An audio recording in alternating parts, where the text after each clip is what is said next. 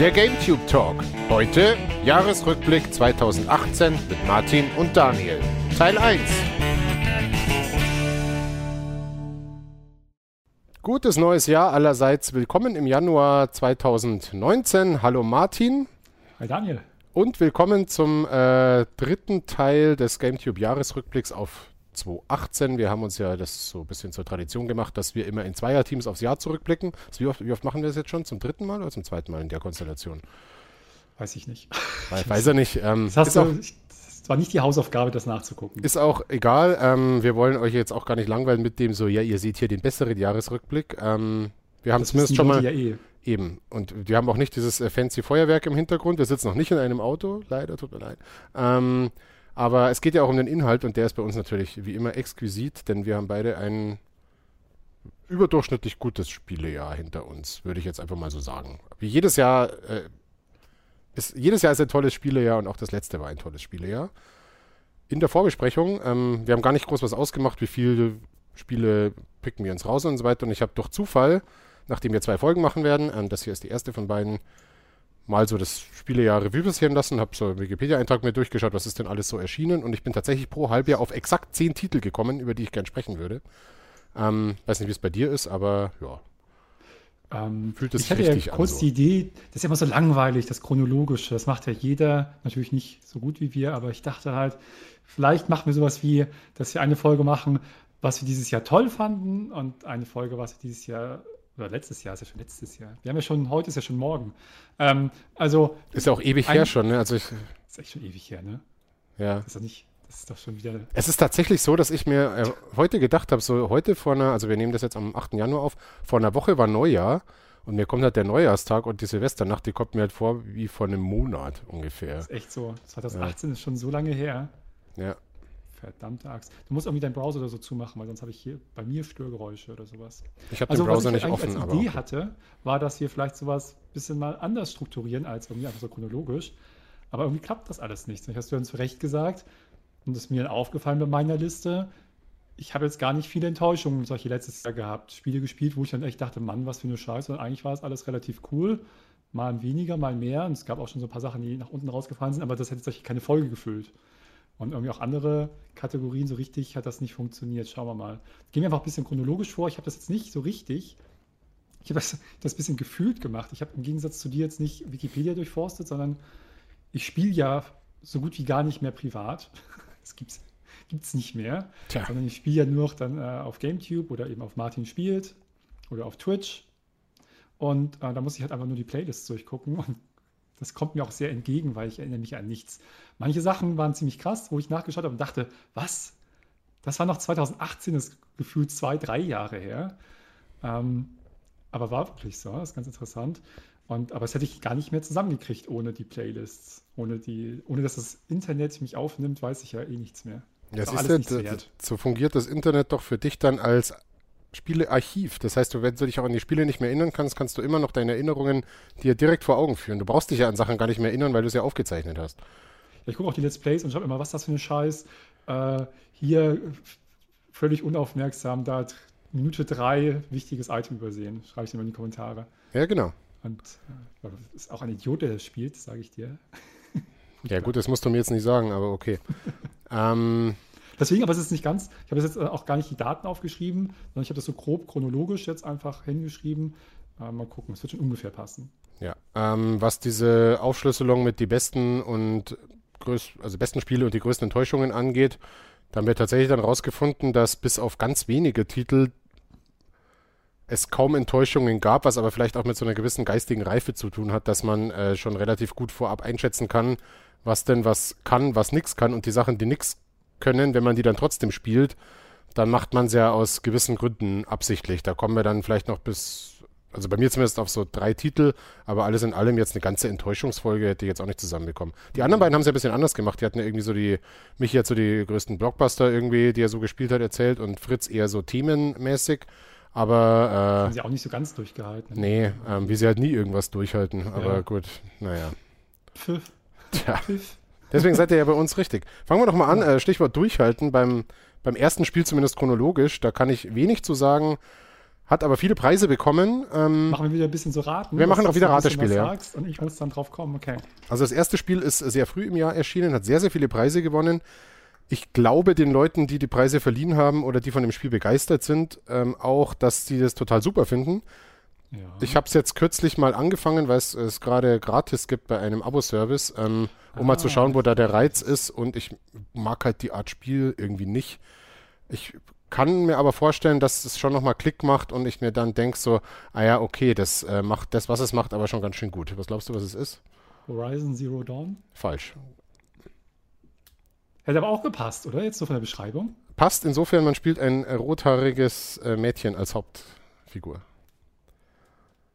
Anfang des Jahres erschienen. Ja. Rothaariges Mädchen als Vielleicht habe ich auch was durcheinander gebracht und das war nur irgendein Port, der Anfang des Jahres erschienen ist, aber ja. Es hat auf jeden Fall Preise gewonnen für Bestes des Jahres und so. Das andere kam erst später. Nee, musst du mir sagen, weiß ich nicht. Es ist Celeste. Oh, ich wollte es sagen und dann dachte ich, das kam doch erst später, Celeste. Das kam doch erst nee, im, das kam wohl schon im, im, im, Januar. Und das äh, hat, glaube ich, bei den Game Awards ah. bestes Indie-Spiel oder bester, bester Plattformer wurde es, glaube ich. Ähm, von Matt Makes Games heißt die Firma. Äh, ja, klassischer 2D-Plattformer, Pixel-Look. Ähm, sehr frust fördernd. Also man stirbt sehr, sehr oft, weil man äh, Sprungpassagen nicht schafft. Aber es hat wohl, wenn man weiter drin ist, ähm, sehr erwachsene, tiefe Geschichte dafür, dass es so ein Plattformer ist. Und das ist wohl auch sehr belohnend, wenn man es dann geschafft hat. Und das Spielerlebnis ist wohl gut mit dem, äh, mit der Geschichte auch verwoben. Und man kann sich wohl ähm, sehr gut auf die eigenen Skills und so anpassen, dass man auch als wer so frustige 2D-Plattformer nicht mag, siehe Super Meat Boy zum Beispiel, also äh, die Art Spiel, kann man sich wohl ganz gut hintweaken, ohne dass das Spiel einen dafür bestraft. Also, ja. Hast du es mal gespielt? Nein, die Zuhörer hören das jetzt nicht. Bei mir ist das aber nur, wenn du irgendwas mit dem Browser machst, musst du dran denken, das nachher zuzumachen oder wegzumachen oder so. Ich mache aber nichts mit dem Browser. Ah, okay. Da habe ich nur so Störgeräusche und hoffe, dass die bald weggehen. Ähm, nee, ich habe es nicht gespielt. Ich habe es auch mitbekommen und es war tatsächlich auch so auf meiner Wunschliste zum Spielen. Aber dann äh, Anfang des Jahres war ich ganz schön beschäftigt, tatsächlich. Ich werde mir auch gleich sehen, wenn ich auf meine Liste durchgehe. Und dann kam ich nicht dazu.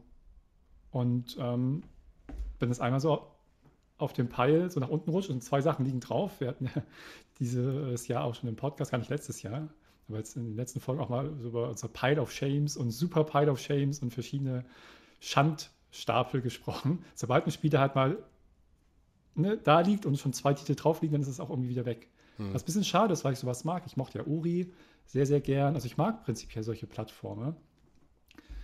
Mir macht das viel Spaß und ähm, ich habe da durchaus mitbekommen, auch direkt zum Release. Das war so ein Spiel, ähm, wo dann auch direkt irgendwie zum Release klar war, dass es toll ist. Also wenn man sowas mag, das ging ja so durch die Presse und habe ich aber nie, nicht mal, nicht mal ausprobiert. Ja, aber wenn es jetzt schon im Abo-Service gratis ist, dann ähm, kannst wahrscheinlich davon ausgehen, dass entweder du bist halt Abonnent von irgendeinem von den Abo-Diensten oder es kommt wahrscheinlich dann für einen Spottpreis bald im Sale. Also kannst du dir überlegen, wenn du mal wieder auf sowas Bock hast. Das Problem ist ja nicht, die, das, ob das nun dann irgendwie 10 Dollar oder 20 Dollar kostet, sondern die Zeit. Ja. Naja. Man, ich, ich wollte es nur erwähnt haben, weil ich das eben gerade zwischendurch immer mal so 10 Minuten spiele und mir denke so, hm, ist das jetzt geil oder nicht? Ich glaube es den Leuten ja, aber irgendwie hat es noch nicht ganz gezündet. Aber wollen wir den Leuten mal glauben, es soll ja wohl ganz toll sein.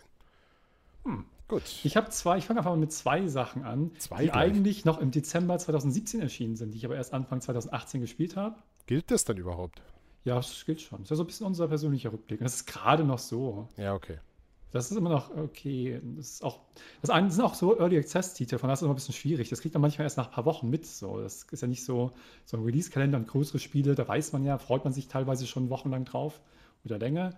Und gerade diese kleineren Sachen, die dann erst so, wo dann erst nach Release klar wird, weil vorher kennt die kaum einer, so, oder nach Release zum Early Access, dann dauert es ja manchmal erst ein paar Tage, Wochen, manchmal auch Monate, bevor dann sich das rumgesprochen hat, wie toll das eigentlich ist. Und das erste ist They Are Billions. Mhm. Das kam ähm, Ende 2017 raus im Early Access. Und ich habe das halt, gesagt, im Januar angefangen zu spielen. Und das ist halt super und das ist genau meine Art von Spiel, wie ich sie halt mag. Das ist ein äh, so ein bisschen zufallsgeneriertes Strategiespiel im Prinzip, so ein Survival-Strategiespiel. Du fängst immer auf so einer Karte an mit so einem Hauptgebäude und ein paar Männchen und musst dann diese Karte ähm, erkunden. Die ist jetzt mal ein bisschen zufallsgeneriert nach bestimmten Kriterien und Schwierigkeitsgraden, die man da halt spielt. Äh, auf dieser Karte sind im Prinzip überall Zombies. There are Billions, sind halt, also Milliarden sind es jetzt nicht, aber es sind schon sehr, sehr, sehr, sehr, sehr, sehr viele. Und man versucht halt Ressourcen aufzusammeln und eine funktionierende äh, Siedlung aufzubauen. Die Siedlung hat aber nur den Selbstzweck des Überlebens. Also man sammelt so ein paar Ressourcen und bestimmte Gebäudetypen, versucht dann so eine Art Warenkreislauf aufzubauen, aber eigentlich alles nur, um regelmäßig auftauchende Wellen zu überleben. Die werden auch mal angekündigt in so und so vielen Tagen. Es gibt natürlich so ein bisschen Zombies, die so rumlaufen. Und alle so und so viele Tage kommt eine Welle und du musst halt dann 100 Tage überleben, so auf dem einen Schwierigkeitsgrad. Und das ist halt unglaublich, also es ist spannend, es ist richtig knackeschwer. Also die ersten zig Versuche stirbst du dann irgendwie nach einem Tag und nach zwei Tagen und nach drei Tagen und irgendwann machst du immer einen Fehler. Und dann stirbst du bei der ersten Welle und dann nach zig Stunden verinnerlichst du es immer mehr und schaffst dann irgendwann halt einen Schwierigkeitsgrad und gehst dann zur nächsten Map oder zum nächsten Schwierigkeitsgrad. Mhm. Und das ist so cool.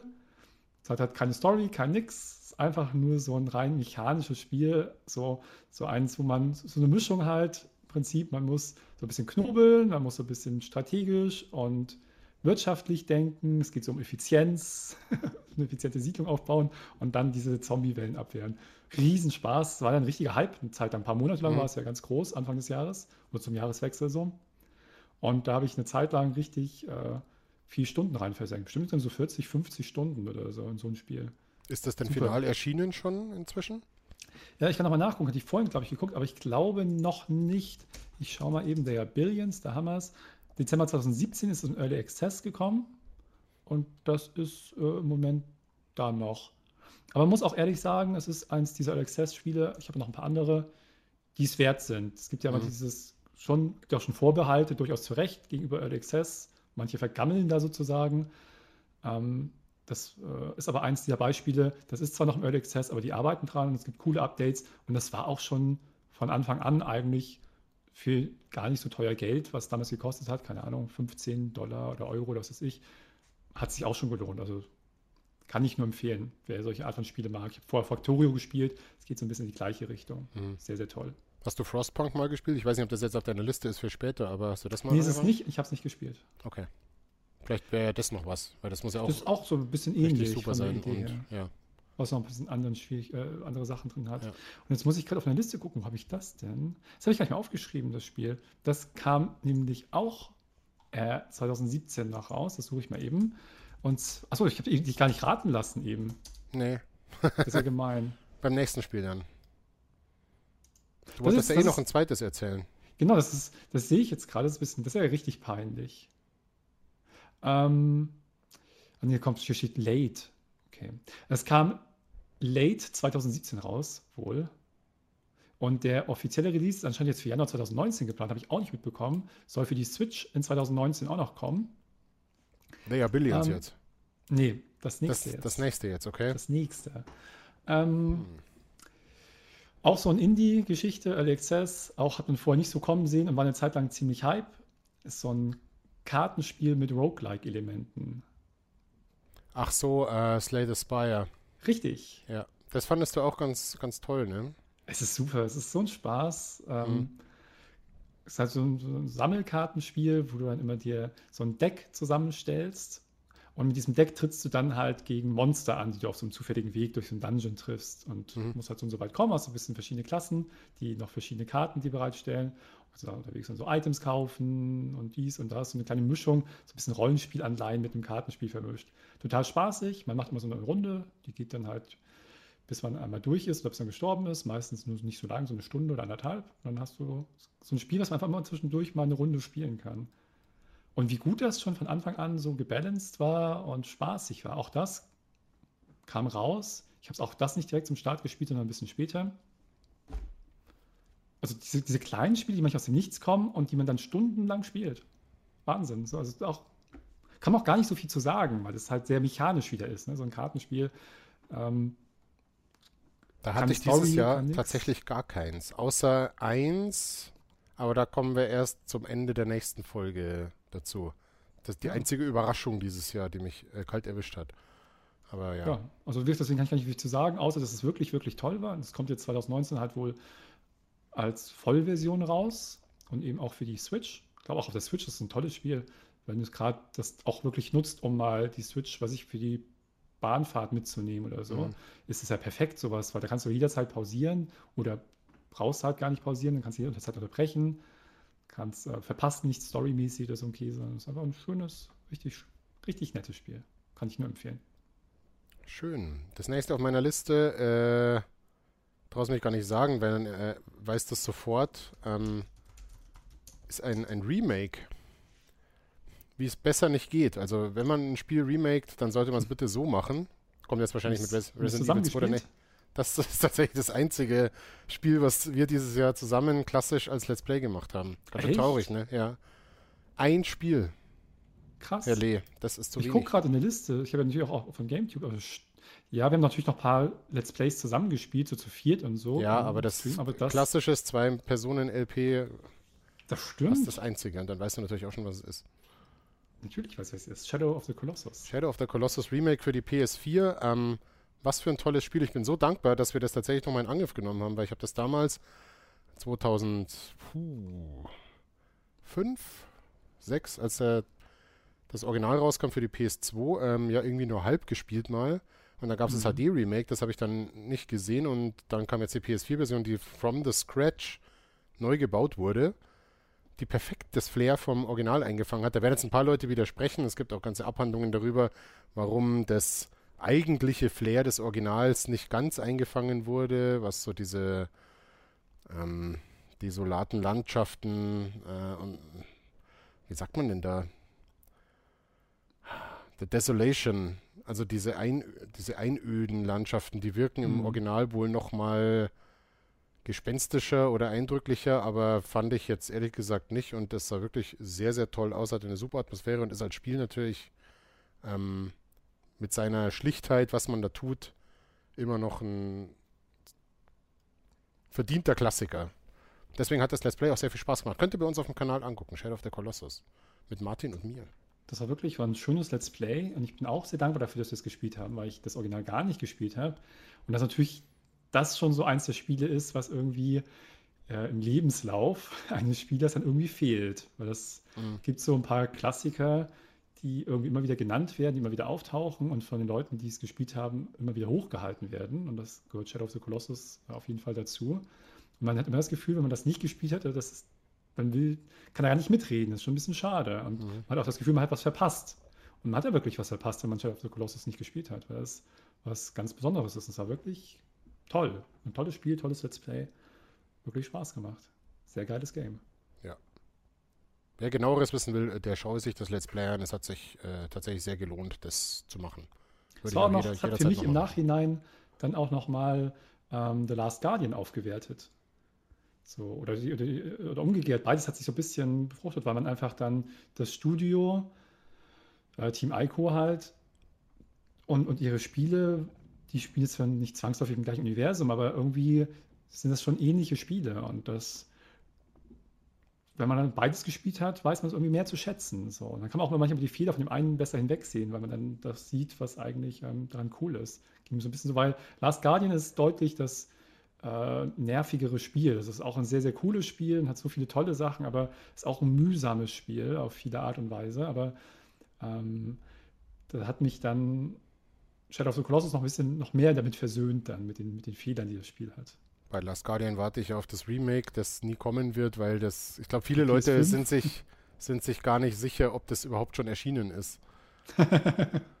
Irgendwie, weiß ich nicht. Mal gucken. Dein Shadow of the Colossus hatte ich auch auf meiner Liste.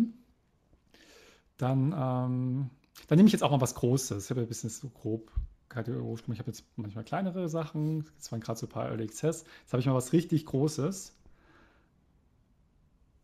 Mal gucken, am Ende werden wir dann nochmal zurückschauen und dann küren wir vielleicht nach jeder ein Spiel des Jahres für sich. Das wäre auf jeden Fall ein Contender, sage ich mal, also ein Anwärter. Ich hoffe, äh, dass ich jetzt schon weiß, welches du meinst, weil das raten, wahrscheinlich. Schon lösen, ich würde gerne schon lösen, ähm, denn es ist wahrscheinlich, wenn ich mit The Witcher durch bin, und nichts am Horizont ist, das nächste große Singleplayer-Rollenspiel, das ich spielen will. Völlig zu Recht. Ja. Und zwar, auch wenn ich jetzt bei den letzten Videos, die ich gesehen habe, wenn man, wenn man Red Dead gesehen hat und Odyssey, und man kehrt dann zurück zu diesen Gesichtsanimationen. Das ist schon schwierig, aber man kann nicht alles haben. Ähm, aber ich werde Kingdom Come Deliverance wahrscheinlich trotzdem spielen. Ja, man Hab, muss es spielen. Man muss recht, es spielen. Ja. Es ist einfach super. Also Kingdom Come Deliverance hat mich ja total überrascht. Das war ja schon so länger ein Thema. So ähm, eben hast du es angesprochen, dass das lange Zeit ein Thema war, schon vor Jahren, als es irgendwie zum ersten Mal angekündigt wurde, vor allem durch seinen realistischen Look, so vor allem die Vegetation und die Wälder und sowas soll ja alles ganz toll sein. Ähm, und das ist auch wirklich schön, ein wirklich schönes Spiel, auf jeden Fall. Ähm, aber mich hat das nicht so interessiert. So, und dann war ein bisschen so dieser, ähm, der andere Appeal neben der reinen Grafikpracht, war ja immer so, dass es realistisch sein soll, so ein realistisches Mittelalter abbilden, ähm, was halt in Spielen dann sonst eher so gut wie gar nicht gemacht wird. Also eher so ein Fantasy-Touch und alles so ein bisschen dann ähm, vereinfacht sozusagen. Das sollte ja so ein bisschen ne, realistisch sein, vom Anspruch her, aber auch von der Spielweise, vom Gameplay, von allen Aspekten, die da eine Rolle spielen.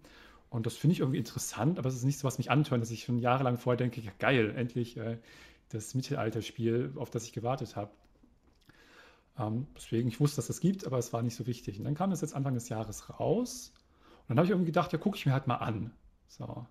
Und wir hatten kurz auch ein bisschen darüber gesprochen, wie wir es ja öfter machen, ob wir es für GameTube, ob wir es zusammenspielen. Aber es ist halt bei diesen Riesenprojekten, weil es war schon absehbar, dass es halt so ein Mörder-Ding ist, was irgendwie 100 Stunden geht oder 80 oder so.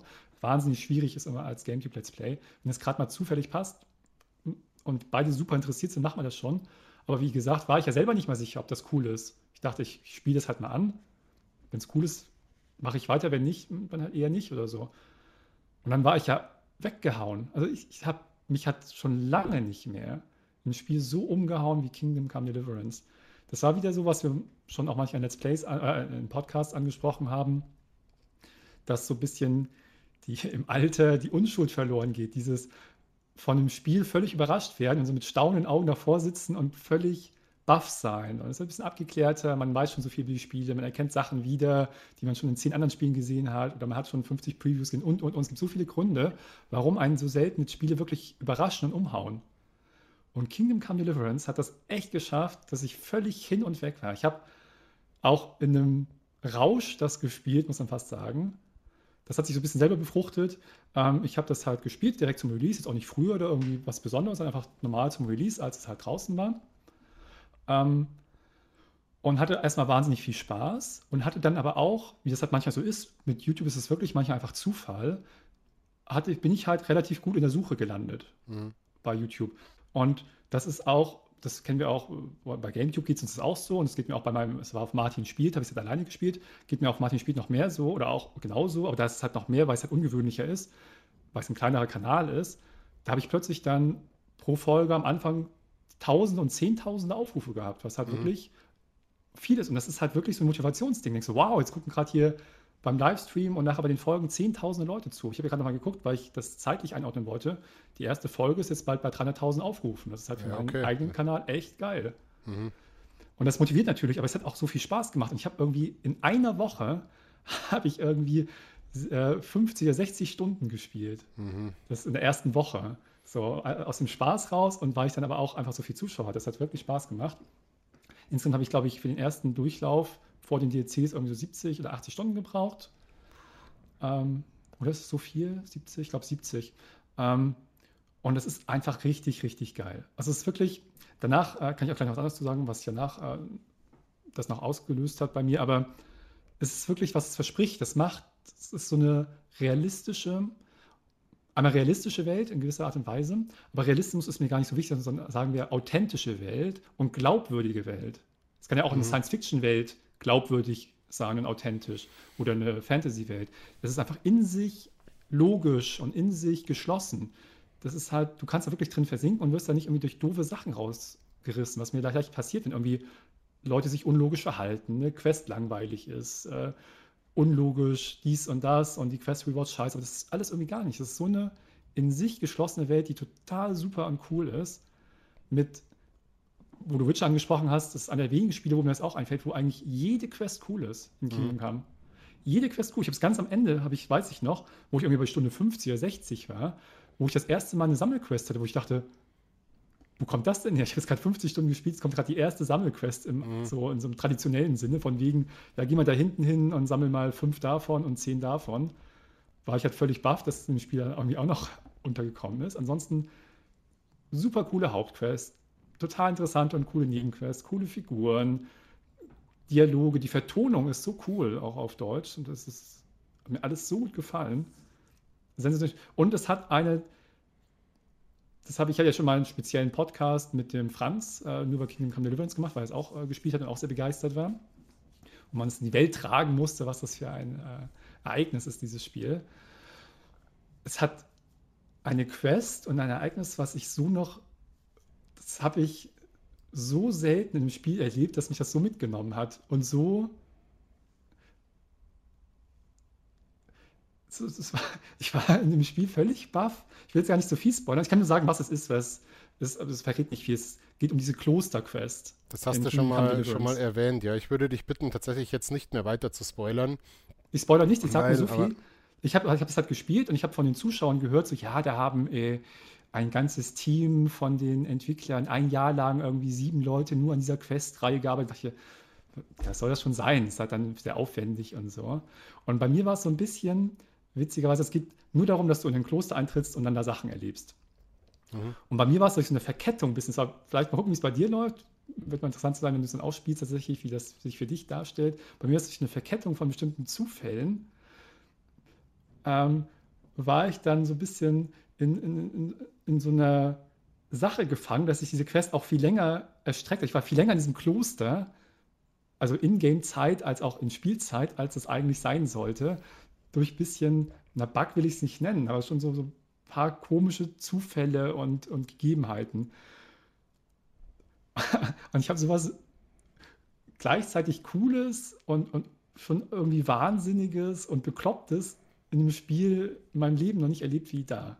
Und das war aber, das war so cool. Das, also da freue ich mich dann drauf, vielleicht wenn wir nochmal drüber sprechen, wenn du es wirklich mal gespielt hast. Ja gut, bis ich das mal so weit gespielt habe, vergehen ja. noch drei Jahre, aber ja, also da muss ich wirklich nur sagen, also einmal Leute, die auf allgemein auf Rollenspiele stehen, spielt dieses Spiel, das ist unglaublich gut. Oder schaut euch dann, schaut euch das Let's Play mal an. Und wenn ihr nur mal in das Let's Play reinschauen wollt, gibt es halt zwei Sachen, die ich euch empfehlen würde. Das eins, habe ich äh, genannt, die coolste Quest in Kingdom Come Deliverance. Das ist eigentlich, das Kloster ist für mich nicht nur Quest, das ist ein ganzer Abschnitt. Das ist eine coole Quest mit so einem Pfarrer, so lustiges Writing, so, so gelacht und so tolle Sache habe ich auch selten erlebt. Das ist eine Folge bei mir. Oder diese Klostergeschichte, das ist, glaube ich, ab Folge 100 fängt das an. Das ist auch nochmal mit eigenen Bildern und so. Das geht irgendwie so fünf Folgen. Das ist, das muss man sich angucken. Das ist so mhm. geil. Also, ja, ich bin, ich bin so halt gespannt, halt weil Hammer. es ist jetzt das äh, für mich natürlich kommende nächste Spiel. Also Witcher dauert jetzt noch ein bisschen. Äh, bin jetzt im letzten Add-on nach eineinhalb Jahren bald. Ähm, und jetzt hätte ich halt gern mal wieder so ein klassisches Rollenspiel. Und es ist tatsächlich auch nichts am Horizont. Und ich mag äh, so toll Divinity sein soll. Ich will halt was für, ein, für die Konsole. Gibt es natürlich für die Konsole auch, aber Divinity ist für mich ein PC-Spiel. Mhm. Und ähm, ich werde mich jetzt nicht 100 Stunden hinsetzen und Divinity 2, auch wenn es noch so toll sein soll, ich weiß schon, ähm, am PC spielen, weil ich kenne mich, mache ich dann eh nicht. Ähm, aber ich habe jetzt in letzter Zeit zwei Bücher gelesen, beziehungsweise beim zweiten bin ich gerade noch dabei. Das eine heißt Zeiten der Erkenntnis und ist so eine Aufschlüsselung der wichtigsten Errungenschaften und Fortschritte der Menschheit zwischen dem Jahr 1000 und dem Jahr 2000. So, und was halt in dem Buch äh, viel erzählt wird, ist, wie sich so der Alltag der, des einfachen Mannes verändert hat durch Dinge die entwickelt wurden oder, oder mhm. Fortschritte auch politisch oder gesellschaftlich. Und ich bin ja da immer total neugierig und mich interessiert das total, nicht jetzt unbedingt, wie der Adel gelebt hat, sondern wie hat der normale Mensch im Jahr so und so, wie sah dem sein Alltag aus? Wie sah dem seine Bude aus? Was hat der gemacht? Wovon hat er sich ernährt? Solche Dinge. Was gab es da an Technologie für den? Und da ist halt Kingdom Come genau das richtige Spiel. Weil wer ja, weiß, absolut. wie exakt es stimmt, aber ähm, von allen äh, gelungenen, großen, auch schönen Spielen, die es gibt, ist es das, wo es wahrscheinlich noch am, am meisten stimmt irgendwo und wo man sich am ehesten reinfühlen kann. Das zweite Buch heißt Till, ist von Daniel Kehlmann, das spielt im 30-jährigen Krieg äh, ist natürlich jetzt 200 bis 250 Jahre nach ähm, den Geschehnissen von Kingdom Come, aber auch da wird viel beschrieben, wie so ähm, die Umgebung ist für einen einfachen Müller zum Beispiel. Also äh, wie dem seine Bude aussieht, was der isst, äh, lauter so Sachen. Und da habe ich jetzt dadurch, dass ich diese zwei Bücher gelesen habe, so Bock, das eben im Spiel mal zu erleben und ohne den ganzen Fantasy-Kram, sondern tatsächlich mich da mal ins Mittelalter und die Lebensumstände von einfachen Menschen zurückbeamen zu lassen. Also das, das, das, das, das perfekte Spiel jetzt demnächst für mich. Ne? Ja, auf jeden Fall. Einmal das. Und da, da sprichst du auch wieder an, was an, was ähm, man wenn, je länger wir das Spiel nachdenken, will, ich auch gleich aufhören, wir haben einen eigenen Podcast dazu gemacht. Aber das hat auf so vielen Ebenen geil, das Spiel. Ich, es sind eben die Grafik und die, Glaubwürdigkeit und, und, und. Alles solche Sachen. Und solche auch gerade, was du angesprochen hast, denke ich, wäre gleich eine ganz andere Sachen. Das ist wirklich so, du bist gar nicht der große Held in diesem Spiel. Du bist ja ein einfacher Schmiedesohn am Anfang und klar, spielst du eine wichtige Rolle, aber du du bist halt so eingefügt in diese ganze Geschichte und in diese Ereignisse du spielst eine wichtige Rolle, aber halt nicht dieser strahlende Fantasy-Held, der die Welt rettet, sondern hast eine ganz andere Aufgabe und ganz andere mhm. Quests damit auch, was total schön und auch super Spaß macht und auch sich toll spielt. Und was auch, was gar nicht so häufig in Spielen vorkommt, aber was, wenn es ein Spiel gut macht wie Kingdom Come, ist es auch sensationell. Du machst dir diese Spielwelt zu eigen. Die haben ja da, das spielt ja in Böhmen, aber in so, weiß ich gar nicht, 10 mal 10, also 10 Quadratkilometer oder so, keine Ahnung, ich habe nicht genau eine Zahl. Also eigentlich recht überschaubar. So, wenn man es vergleicht mit immer, ja, hier und in den Dschungel und dann mhm. hier zur Arktis und dann. Äh, wir haben die ganze Ägäis gebaut bei Ja, genau. Also, und puh, alle. Eine Stadt hätte mir gereicht, aber ja. Genau, also du machst ja sonst immer die halbe Weltreise in, in so großen Spielen. Und da ist es halt ein echt überschaubarer Platz. Aber dann merkst du auch, einerseits ist es gar nicht überschaubar, wenn du in einem echten Gebiet unterwegs bist, was 10 Quadratkilometer groß ist oder 20 oder was auch immer, was im Spiel ist, das ist ja riesig. Wenn du da mal irgendwo langläufst oder reitest selbst, mhm. das ist ja ein Riesengebiet. So, und am Anfang kennst du dich auch überhaupt nicht aus. Und da gibt es halt auch dann ein paar Siedlungen und Holzfäller und, und, und Städte und Burgen und so. Aber am Ende des Spiels kennst du das in- und auswendig. Mhm. Und das ist so cool, wenn du genau weißt, du hast auch eine Quest und weißt, ach ja, ich muss jetzt nach Scarlets und dann hinten zu dem Bäcker und habe da was zu machen und dann muss ich noch mhm. zu dem Banditenlager vorbei. Und du musst gar nicht auf die Map gucken, sondern reitest dann da den Weg lang und dann bei den Bauern vorbei, die du schon kennst und das, ohne dass sich das jetzt irgendwie klein und wiederholend anfühlt, sondern einfach richtig cool, dass du genau weißt, was du machst, wo du bist und wie du in diesem, in diesem Gefüge, in dieser, in dieser Welt auch da reingehörst. Und dadurch kriegt das auch alles mehr Bedeutung. Weil wenn dann irgendwo eine Quest stattfindet, ein Haus abbrennt, jemand überfallen wird oder irgendwie äh, ein Burgherr irgendwo verjagt wird, dann hat das für dich wirklich eine Bedeutung, weil du kennst diese Burg, du kennst diese Leute, du kennst diese Welt. Das ist praktisch dann wirklich, wird so ein bisschen dein Zuhause als Spieler. Und dadurch ist das alles viel bedeutender, was in dieser Welt auch stattfindet. Auch das schafft das Spiel total toll. Ja, das ist ein bisschen Gothic-mäßig, oder? Also, dass du keine, ne, diese, diese Dichtheit der Spielwelt, die man dann irgendwann auswendig kennt. Jeden ja, genau. Am Anfang kennst du es nicht und dann machst du es dir zeigen und dann ist es deine Welt. Und wie du Gothic ansprichst, das zum Abschluss jetzt, ist nämlich genau das, was dann passiert ist. Das ist nämlich genau meine Assoziation gewesen, dass ich dann dachte, das erinnert mich ja total an Gothic und ich habe voll Bock auf so ein Spiel. Und dann habe ich ein Let's Play zu Gothic 1 gemacht. Und als nächstes gibt es jetzt Gothic 2 demnächst. Ähm, aber genau diese Assoziation hatte ich auch, weil das ja mhm. wirklich äh, ähnlich ist. Ja. ja. Sehr Ach, schön. Also äh, vielleicht jetzt von dir gespielt und von mir, nachdem ich jetzt Wollen wir kurz in die Liste gucken, ob ich überhaupt eins drauf habe. Äh, eins, eineinhalb, die aber nicht wirklich. Also äh, unser Rollenspieltipp des Jahres, zumindest mal. Ja, Divinity war halt davor, genau. Das ist dieses genau. 2018 ist dann Kingdom Come. Okay, als nächstes Spiel, äh, das ist auch was für einen Monolog deinerseits, denn ich habe selber ungefähr eine halbe Stunde gespielt, habe danach den Hype nicht ganz verstanden.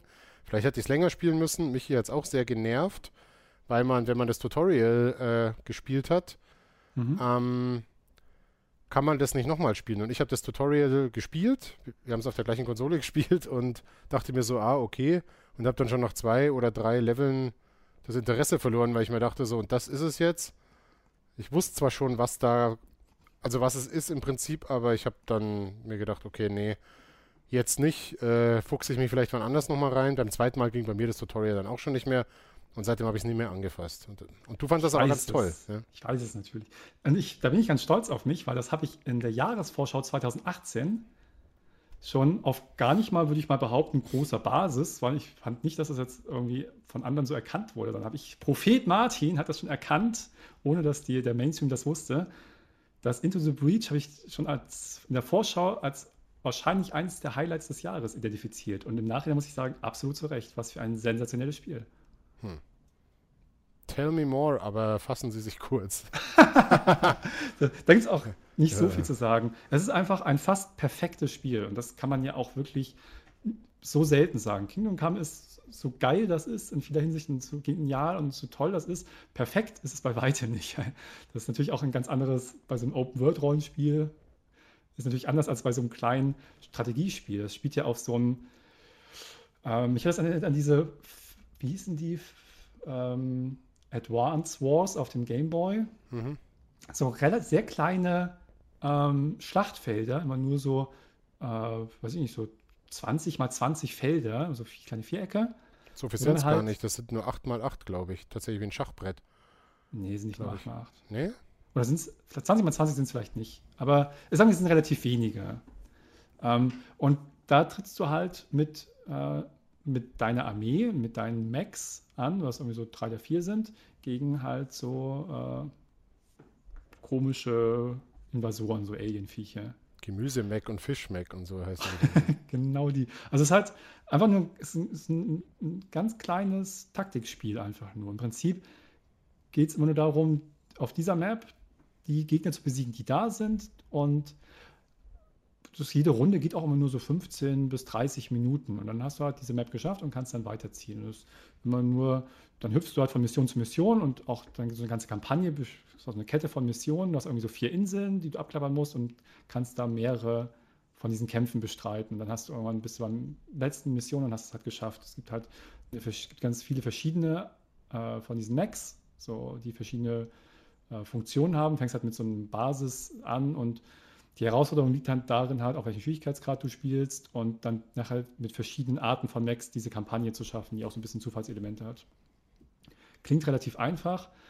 Äh, das Geniale an dem Spiel ist einfach, dass es, also ich, als ich es gespielt habe, tatsächlich war ich, ich war völlig aus dem Häuschen, wie genial und wie perfekt das wirklich ist. Weil jedes, es gibt so oft Spiele, wo du mal denkst, wo du Entscheidungen treffen musst. Gerade das ist ja eher, ist ja nicht so wie ein echtes Strategiespiel, muss man sich vorstellen. Es ist eher wie so ein Puzzlespiel eigentlich. Mhm. Weil jede Map ist immer so, dass du überlegst, so, ich kann mich bewegen oder schießen und das ist, du musst im Prinzip immer die richtigen Moves machen, so puzzlemäßig, um das, diese Map zu lösen, sozusagen, um alle Gegner zu besiegen und da dann halt mit möglichst wenig Verlusten rauszugehen. Und bei ganz vielen Spielen musst du Entscheidungen treffen, wo du irgendwie nicht alle Informationen hast. Du denkst immer ständig, ja, ja, weiß ich nicht, die Trefferwahrscheinlichkeit. Oder was, was, was, was passiert denn, wenn ich jetzt hier hingehe? Kann der Gegner mich sehen? Kann der Gegner mich nicht sehen? Treffe ich von hier aus den Gegner? Wie ist meine Sichtweite? Was ist der Sichtkegel? Mhm. Und, und irgendwie, man hat ja ständig, je nach Spiel, so viele Abwägungen, die man treffen muss für eine Entscheidung. Und erstmal hat es Into the Breach geschafft, relativ klar, ganz ein, ein relativ kleines Regelset dir zu geben. Es ist gar nicht komplex. Die Situationen, die entstehen, sind dann komplex. Aber das Regelset an sich ist eigentlich sehr, sehr einfach. Nach dem, was passiert, was kann ich machen? Ich kann mich bewegen und schießen und irgendwie vielleicht noch irgendein Movement machen und das war's. Und das ist alles sehr konsistent. Es ist auch nie so, dass du denkst, was ist denn jetzt passiert? Das habe ich nicht verstanden, das habe ich nicht vorausgesehen. Sondern es ist alles sehr konsistent, alles sehr einfach an sich. Und das Spiel gibt dir wirklich alle Informationen, die du brauchst, um eine Entscheidung zu treffen. Es ist nie so, dass du dir dachtest, ja, hätte ich das mal vorher gewusst oder hätte ich das mhm. mal anders gemacht. Sondern immer wenn du einen Fehler machst, weißt du genau, warum er passiert ist und denkst, oh, das nächste Mal mache ich es besser.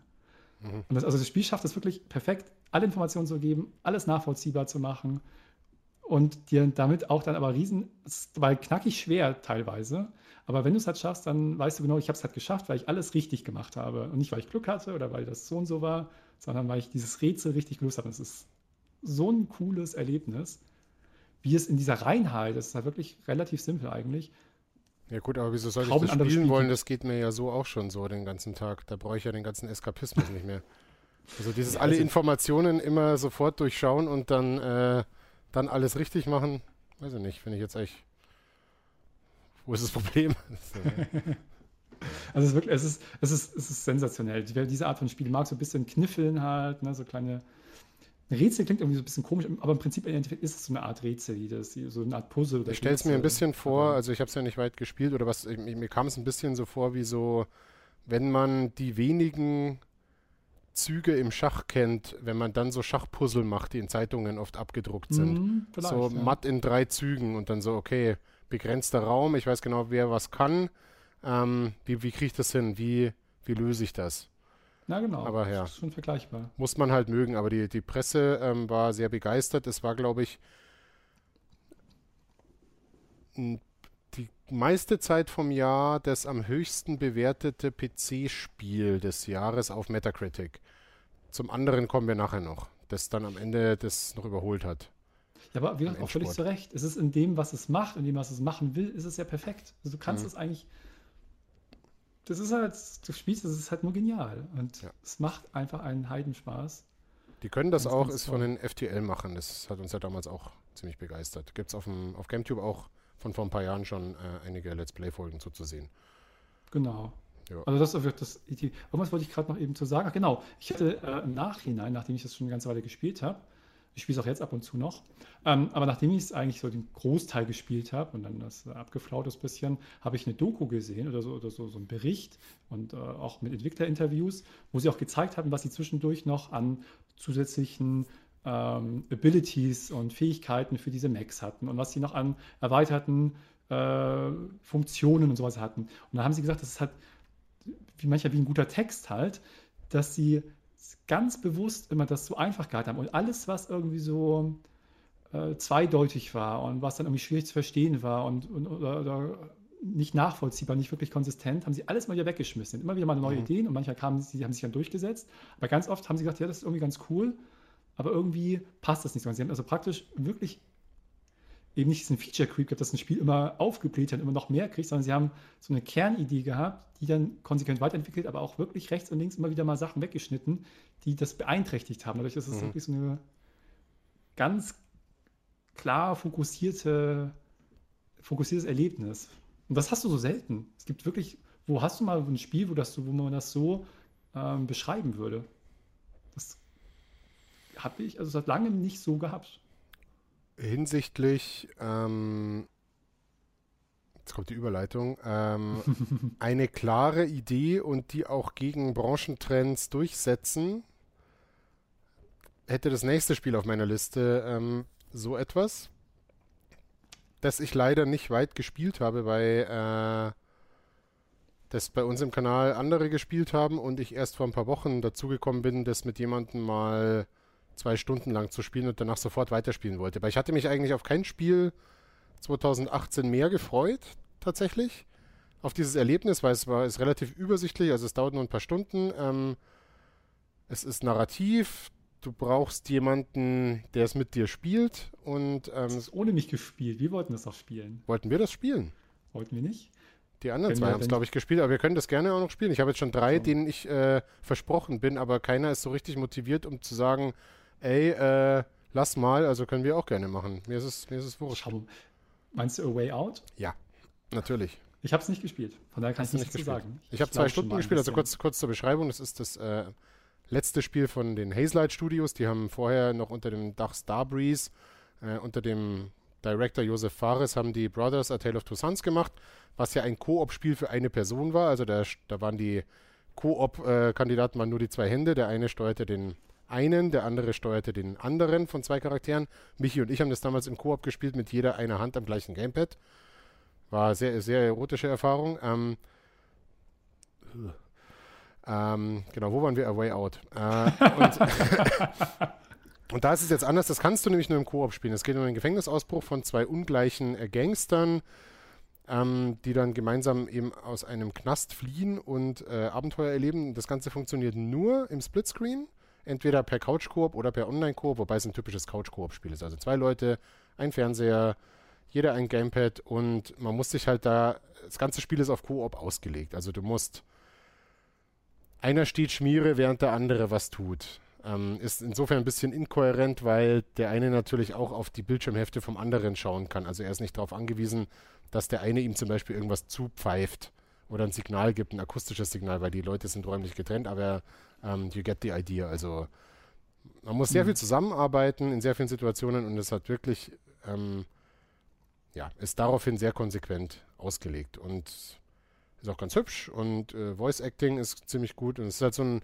ich glaube, das geht sechs Stunden oder so, ist halt so ein gemeinsamer Ausbrecherfilm für zwei Leute auf der Couch und muss richtig cool sein. Gibt es bei uns auf dem Kanal von Michi und Fritz. Äh, ja. Und ich wollte das ganze ja spielen, aber ich habe da nie einen gefunden, der das mit mir dann auch gespielt hat. Also wollten, haben es viele tun gedurft, aber gemacht hat es dann keiner letztlich. Ja, es kam ein bisschen, in der, wir hatten ein bisschen darüber gesprochen, weil es in deiner Auszeit kam. Du hast ja so ein bisschen, äh, genau. ein bisschen Pause gemacht und dann warst du ja lange im Urlaub. Ähm, und da ist das ja erschienen, das war jetzt irgendwie, was war es, April oder so in dem Zeitraum? Februar ist es, glaube ich, erschienen und da war März, ich gerade. Februar, März, sowas. Ja, da ja. war ich gerade nicht, äh, also unpässlich. Genau. Und ähm, es gibt ja wirklich wenig gute Spiele. Es gibt ja wirklich wenig richtig gute Koop-Spiele, die auch darauf ausgelegt sind. Und es gibt immer mal Spiele, die einen Koop-Modus haben, wo es auch mal mehr oder mal weniger gut ist. Aber jetzt in dem Ausmaß, dass du auch wirklich zusammenarbeiten musst und wirklich das Gefühl hast, du arbeitest als ein Team und nicht nur rüdelst halt zu zweit im gleichen Level rum das gibt es halt viel zu selten. Und das, nach allem, was man hört, ist es da richtig toll. Von daher, mal gucken. Es läuft uns ja nicht weg. Mal nee. gucken. Können wir ja nochmal machen. Und wenn, dann haben wir es halt zweimal auf dem Kanal, auch egal. Oder wir spielen es ohne aufzunehmen, aber es wäre auch ein bisschen schade. Das wäre natürlich schade für die, für die Menschen da draußen, ja. dass die es nicht miterleben. So, was haben wir noch ein paar kleinere Sachen? Ich überspringe jetzt noch ein paar Sachen. Sonst das Into the Breach hast du jetzt ja auch schon angesprochen. Das war natürlich auch drauf. Ich habe als nächstes ähm, ein Spiel, was ähm, ich habe ich hab so ein paar Spiele und Spieleserien, aber Spielserien ist eigentlich fast übertrieben, weil ich nur, eins, ich nur den ersten davon gespielt habe, aber die ich in so guter Erinnerung habe, ähm, die immer wieder auch aufkommen, wenn ich an meine Lieblingsspiele denke oder an meine besten Spiele, die ich so je gespielt habe, die immer wieder da auftauchen. Und da gab es dieses Jahr, das ist auch so ein Indie-Spiel eher.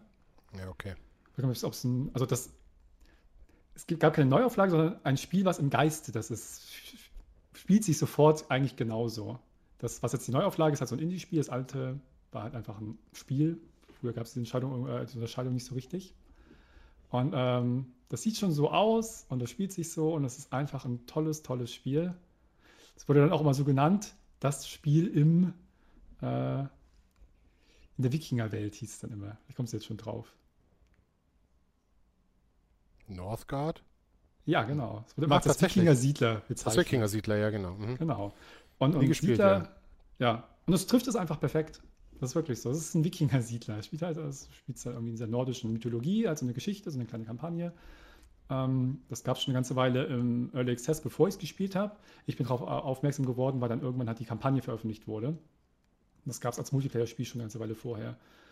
Und Siedler ist für mich irgendwie werde ich immer in, in, in gute Erinnerung haben und immer hochhalten, weil ich das erste Siedler so gerne und so viel gespielt habe, was so ein tolles Spiel war. Und das Morphguard ist wie so ein modernes Siedler halt. Das, ähm, sieht auch so putzig und knuddelig aus, aber es ist gleichzeitig auch schon sehr anspruchsvoll. Und das hat wahnsinnig viel Spaß gemacht. Das war ein richtig, richtig gutes Spiel. Also wer Siedler mag, diese Art von Game, so ein bisschen diese Aufbauspiele, aber was jetzt nicht ganz so ausufernd ist und nicht ganz so extrem so mit Warenketten, so wie in Anno, also das ist ja noch ein bisschen eine andere mhm. Stoßrichtung, die sich da entwickelt hat. Anno kam ja dann aus einer ähnlichen Richtung, aber es ist sehr viel komplexer und noch ein bisschen anderer Schwerpunkt als Siedler, was ein Expansionsspiel eher ist und so Aufbau im kleineren Stil. Ne? Wer sowas mag, ist bei Siedler und bei Northgard auf jeden Fall sehr gut aufgehoben. Ganz, ganz toll. Ja, das fand ich auch immer recht knuddelig, was ich so an Videos und so gesehen habe. Ähm, aber habe ich immer wieder vergessen, dass es das gibt und dass ich da mal reingucke. Wo es mich dann voll geflasht hat, war auf der Gamescom, als mir die Siedlermacher das neue Siedler gezeigt haben. Also klar nur äh, B-Roll-Video. Mhm. Aber da dachte ich mir so, mein Gott, wie kann man denn das Feeling von Siedler so cool in die Jetztzeit hieven? So, da ich so nächstes Jahr kommen. Oh, nee, dieses Jahr. Wir haben ja schon 2019. Ja, ja genau. Und ähm, da freue ich mich richtig drauf. Bin jetzt kein großer Aufbauspiele-Fan und oder was heißt, finde ich, find ich ganz gut, aber schlage ich mich nicht jetzt drum. Aber ja, hätte ich vielleicht mal spielen sollen, Northgard. Sah auf jeden Fall immer sehr, sehr nett aus. Hätte ja, ich auch nicht weit gespielt, aber irgendwie so, können wir mal ein paar Stunden, mal ein paar Maps, so bestimmt cool. Hat bestimmt einen coolen Suchtfaktor auch. Ach komm, die eine Map noch. So. Ja, das, das, das, tatsächlich auch. Und ich bin auch auf das neue Siedler gespannt. Ich habe ja noch gar nicht viel oder gar nicht so richtig dazu was gesehen oder mich beschäftigt. Ähm, aber vorher, hätte ich gesagt, eigentlich, wenn man Siedler in die jetzige Zeit übertragen möchte, hat das Northgard perfekt geschafft. Mal gucken, ob das Siedler selber besser schafft. Hm. Keine Ahnung. Äh, ein Stichwort hast du gerade schon gesagt, jetzt muss ich mal, also weil es gerade so eine schöne Überleitung ist, die uns zu einem Spiel bringen, ähm, das wir auch beide gespielt haben, nicht zusammen, aber beide, glaube ich, recht gerne. Dass es auch geschafft hat, eine beliebte Reihe neu zu denken und die Qualität, die die Reihe immer schon hatte, vielleicht sogar noch zu übertreffen. Was kommt dir da in den Sinn? Und vom Szenario ist es, ist es auch eher frostig, richtig. Okay. God of War, das den Preis gewonnen hat fürs äh, beste Spiel des Jahres bei den äh, Game Awards jetzt im Dezember, ähm, kann man diskutieren, ob das das beste Spiel des Jahres war, aber es war zumindest eins der, eines der besten des Jahres. Ja, das auf jeden Fall, ja. Und ihr habt das ja im Let's Play gemacht auf GameTube, du und Martin. Ich habe es allein gespielt. Ich habe auch eine ganze Weile dafür gebraucht, weil ich irgendwann ziemlich kurz vor Schluss dann so ein bisschen den Faden verloren habe und dann andere Dinge wichtiger wurden. Ähm, aber meine Herren haben sie gut hingekriegt. Wir haben ja God of War Ascension damals zusammengespielt, also den vierten Teil, der der letzte klassische Teil war, wo dann schon ein bisschen die Luft raus war und man merkte, ja, das Spieldesign und Kameraperspektive, das ähm, ist schon noch ganz gut, aber es ist halt schon ein bisschen angestaubt, noch aus der PS2-Ära, hat sich dann ja noch ein bisschen gerettet in die PS3-Ära mit dem dritten und vierten Teil. Und dann kam jetzt äh, God of War ohne Zahl hinten dran, mit anderer Perspektive, Kamera von hinten und nicht mehr isometrisch.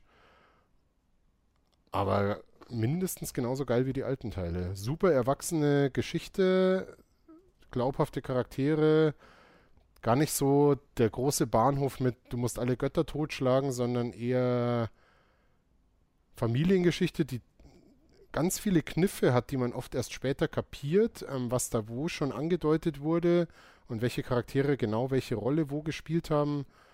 Super Grafik, ähm, super Kampfsystem auch, das besser funktioniert ohne Interface, komischerweise muss man auch erstmal schaffen. Ähm, Entschuldigung.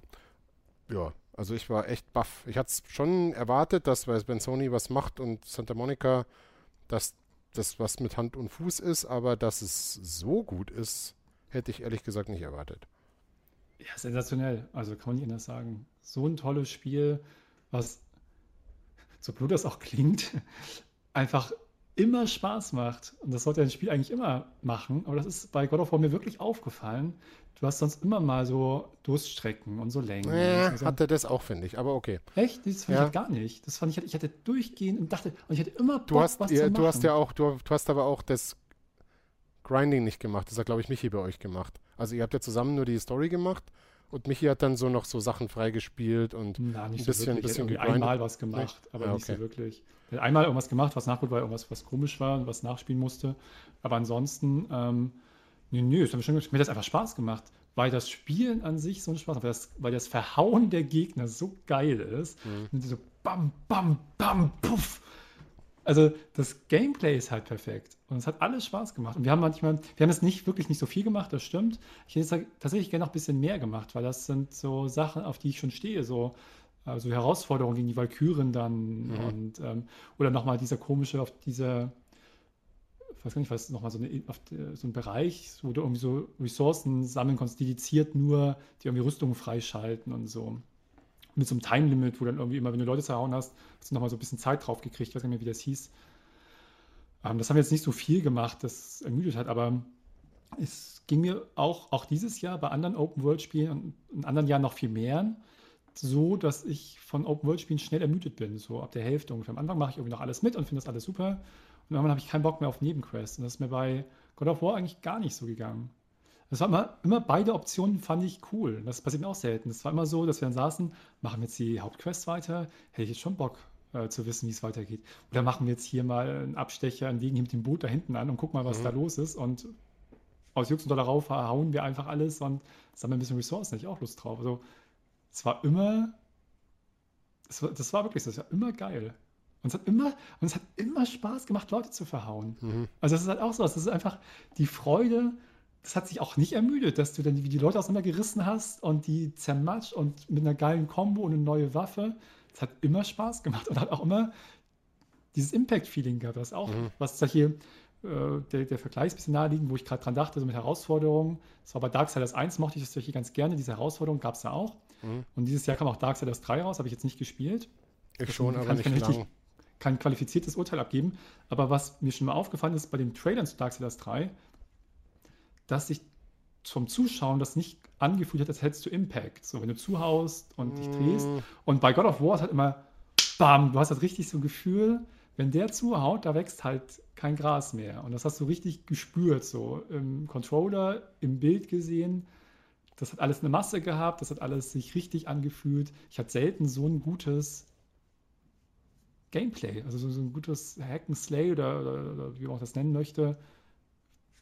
Also es kommt da schon geil angefühlt hat. Es kommt da schon sehr viel zusammen. Es ist halt so ein Lehrbuchspiel, was so ähm, UX und äh, Feedback-Design angeht. Deswegen, es gibt ja diesen Immersion-Mode, wo du die Spielanzeigen ausschalten kannst, komplett. Was ich normal nicht gern mache, weil ich zumindest gern ein paar Infos wie so Lebensbalken beim Gegner gerne noch habe, um zu sehen, okay, der braucht jetzt noch einen Schlag und dann kann ich mich dem nächsten widmen. So, ich lese das immer nicht gern in den Spielen oder in der Spielgrafik, weil die meisten Spiele das nicht sauber genug darstellen. God of War zeigt halt, wie das geht. Und sobald du das Interface ausmachst bei God of War, dann achtest du auf ganz andere Dinge und merkst dann, dass du keines von den Interface-Dingern brauchst. Und wenn du unbedingt wissen willst, wie tot ist Kratos jetzt selber schon, sollte ich mich mal wieder heilen, dann kannst du auch ganz kurz aufs äh, Touchpad tippen bei der PS4 und dann wird es dir schnell eingeblendet. Aber wenn du, das brauchst du nicht mehr, weil du, du hörst, wenn Atreus, also dein Sohn im Spiel, der, der mit dir kämpft immer, ähm, dich warnt, von welcher Seite du gleich angegriffen wirst. Oder Mimir, der Kopf, den du mit dir rumträgst dann siehst du genau, von welcher Richtung oder wie lange braucht der Gegner noch, bis er seinen Schlag vollendet. Jetzt ist hier die Deckung offen, jetzt kann ich da was machen. Die Axt, wie das Pad rumpelt, wenn du sie loswirfst, wie sich's anhört, wenn du sie wieder zu dir zurückholst, wenn sie wieder bei dir, also du siehst es halt schon, wenn Kratos die auffängt, so, wupp, und dann hast du es auch im, im Pad drin und so weiter. Das geht so in Fleisch und Blut über. Total geil. Genauso die, ähm, die Exploration. Also ich habe das seit Doom nicht mehr gehabt, dieses mir wird sehr klar gesagt, ähm, wo im Level ich noch Dinge finden kann, die versteckt sind.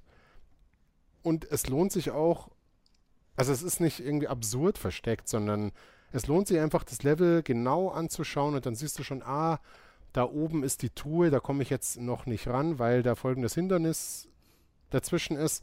Und ich weiß aber, wie ich das Hindernis lösen kann, nämlich hier in der Gegend muss es ein so und so Rätsel geben.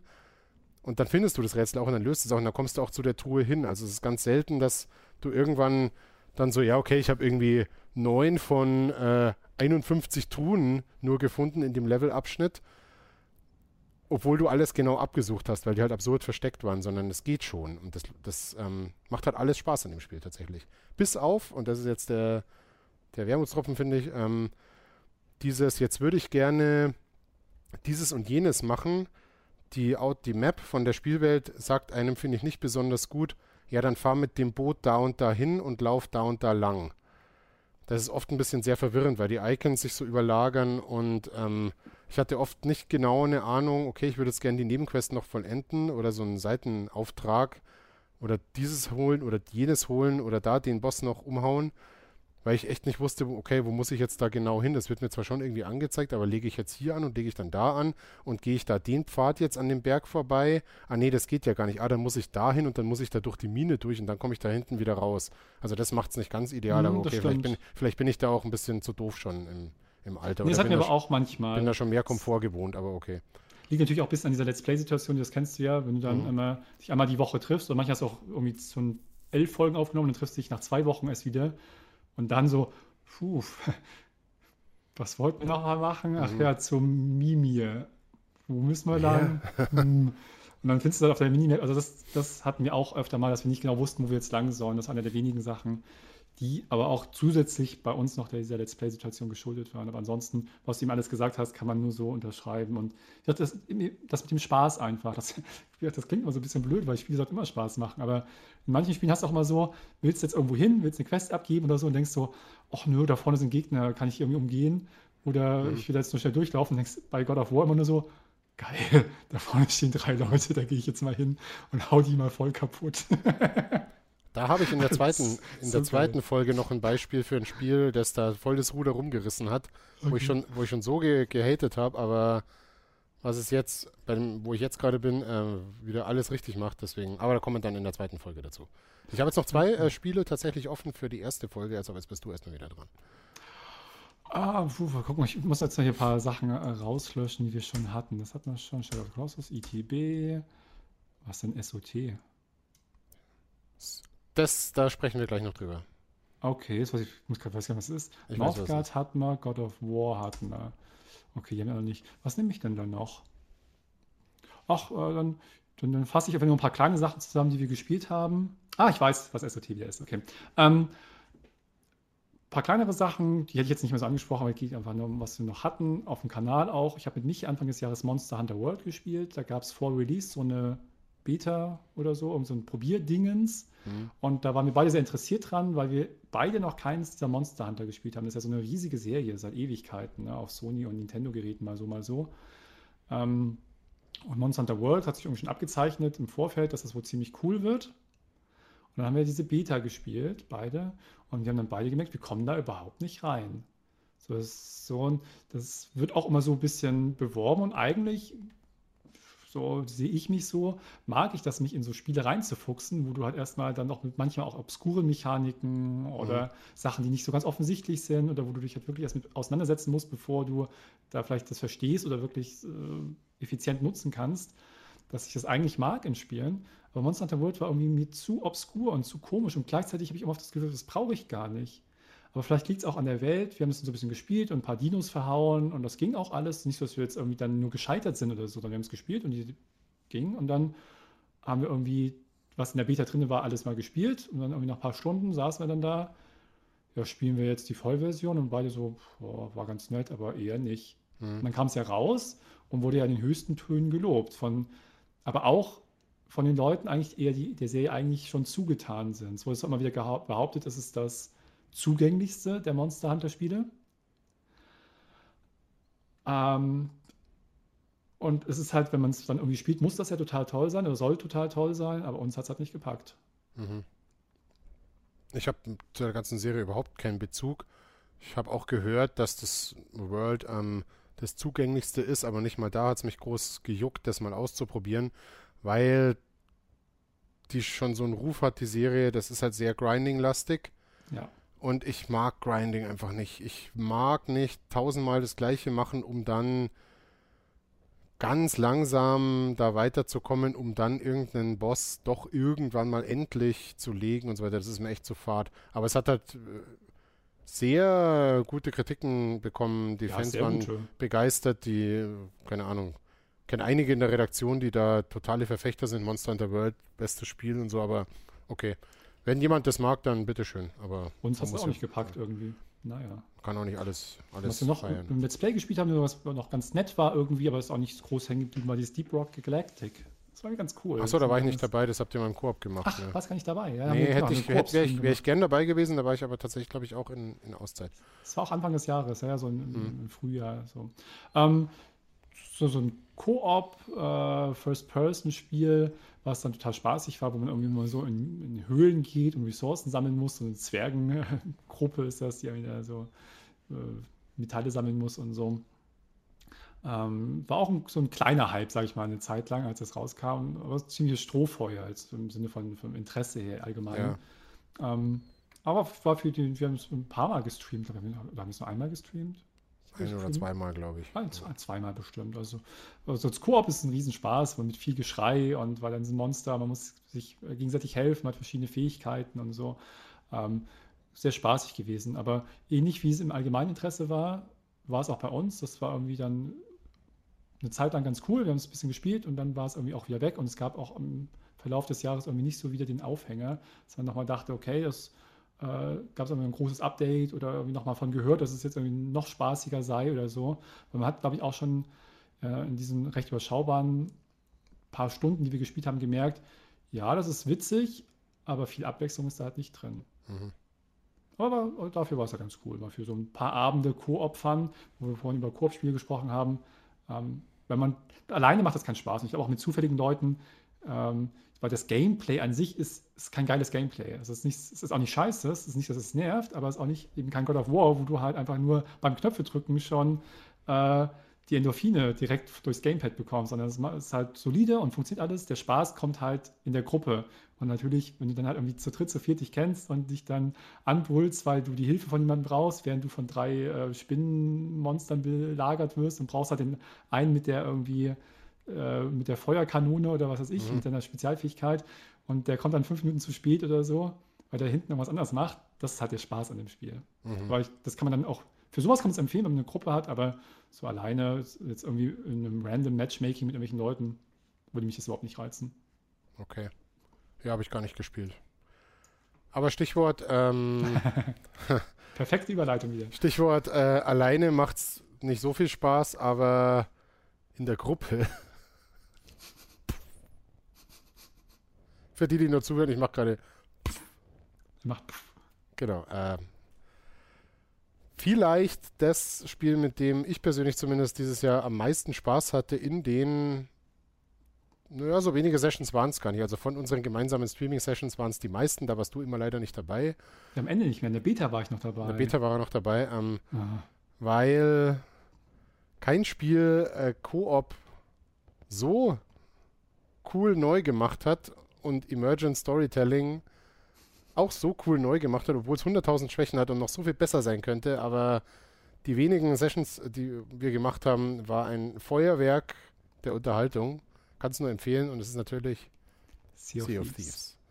Piratenspiel von Rare. Ähm, vier Mann, ein Boot durch die Karibik mit so coolen Designentscheidungen. Allein dieses zu viert ein Segelschiff steuern wie es aussieht, wie sich das Segelschiff anfühlt. Es knarzt, die Wellen schwappen rein, der Ozean sieht fantastisch aus. Einer muss am Steuerrad stehen, ein anderer muss unter Deck an der Karte stehen und dem oben sagen, wo er hinfahren soll, weil der das von oben nicht sehen kann. Der, der am Steuerrad steht, sieht auch nicht genau, wo er hinfährt, weil die Segel im Weg sind. Das heißt, er der Navigator, der vorne steht, zum Beispiel sagt, fahr mal weiter rechts, du fährst genau in, den Felsen rein. Okay, lenkt er natürlich nach rechts, dann einer zurrt noch an den Segeln rum, damit die richtig im Wind stehen. Dann fährt er natürlich zu spät nach rechts und das Schiff kentert. Großes Gelächter an allen Seiten. So, so geil. Also so eine Gaudi. Dann hat jeder sein Musikinstrument.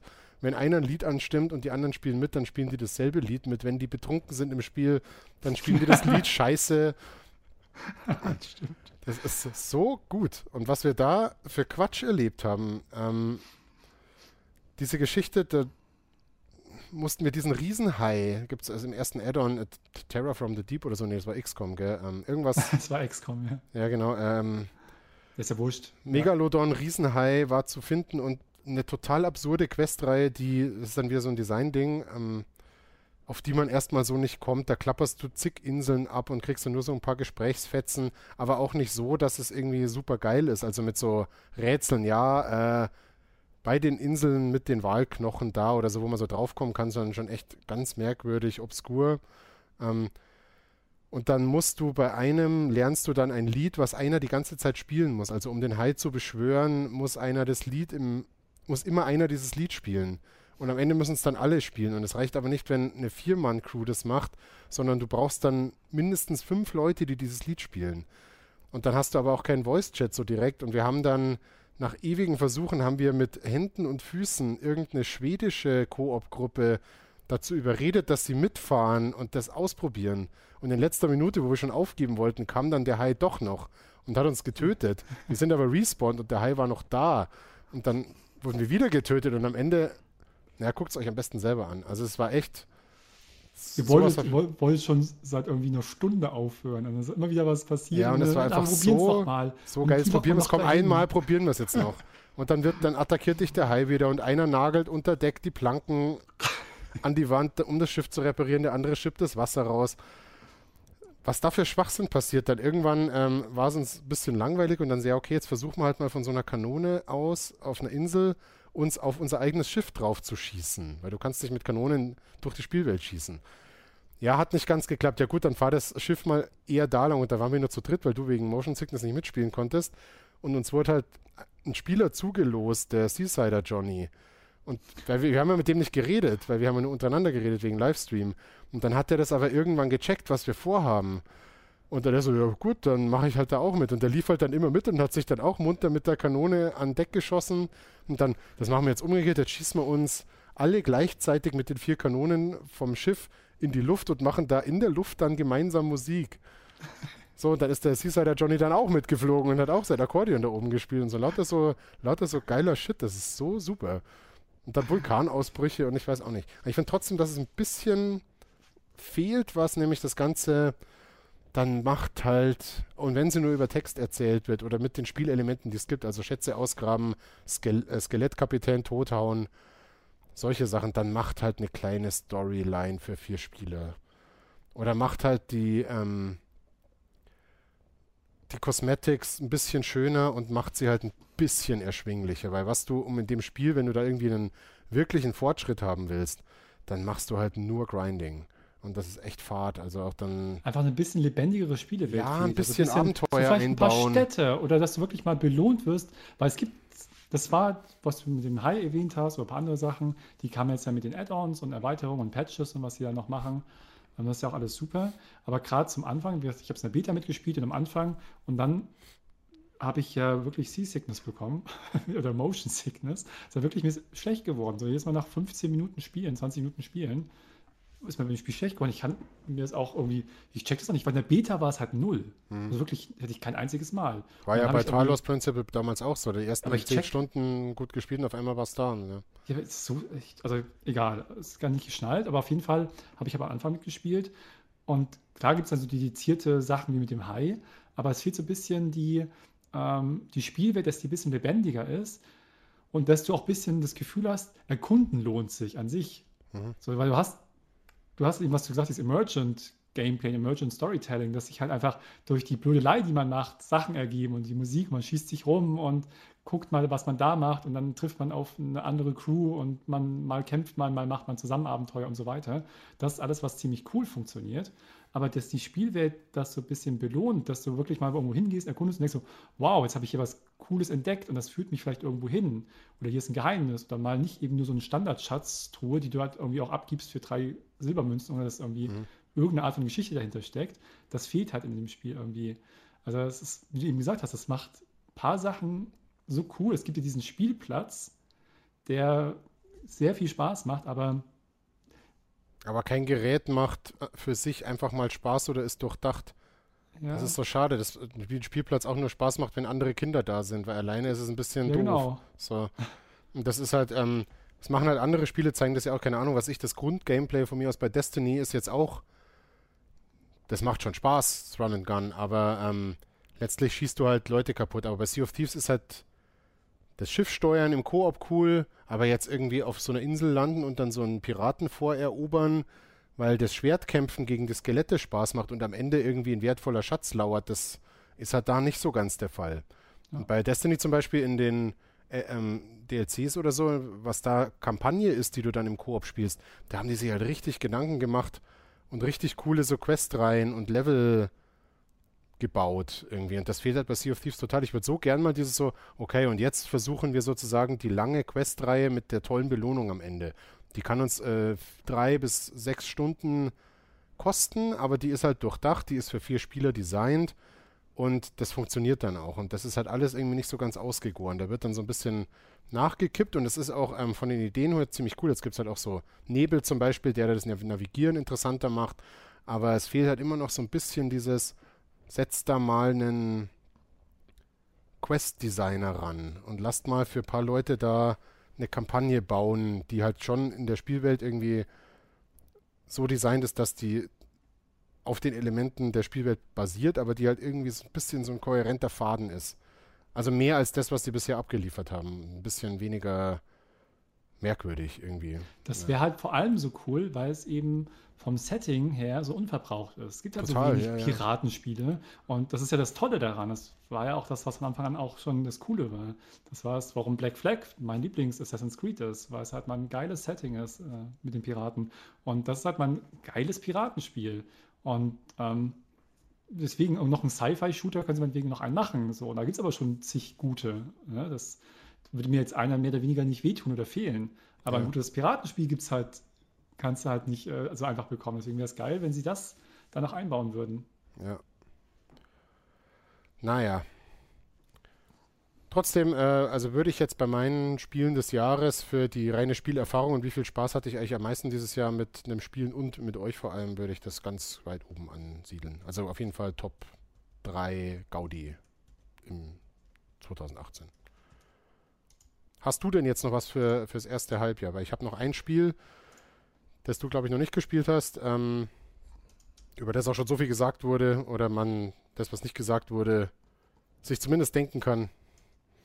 Nö, dann mach, dann mach ruhig, weil das andere passt bei mir dann in die zweite okay. Folge. Ist auch ein, ein, Erz so ein erzählendes Spiel, ähm, habe ich mit Fritz zusammen gespielt auf GameTube.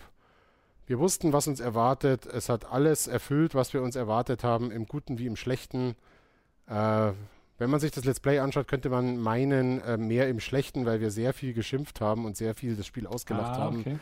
Aber äh, es ist wie alle Spiele von den Machern eins, dass man immer gerne einmal durchspielt, sich darüber amüsiert, wie dumm es ist, aber wegen Schauwerten und weil es halt doch sehr, sehr filmisch ist und sehr eine schöne Erzählung ist, ähm, macht man es dann doch immer wieder. Den Fehler macht man immer wieder. Human. Detroit Become Human natürlich. Kann dir nur empfehlen, spiel das ruhig mal. Ähm, okay.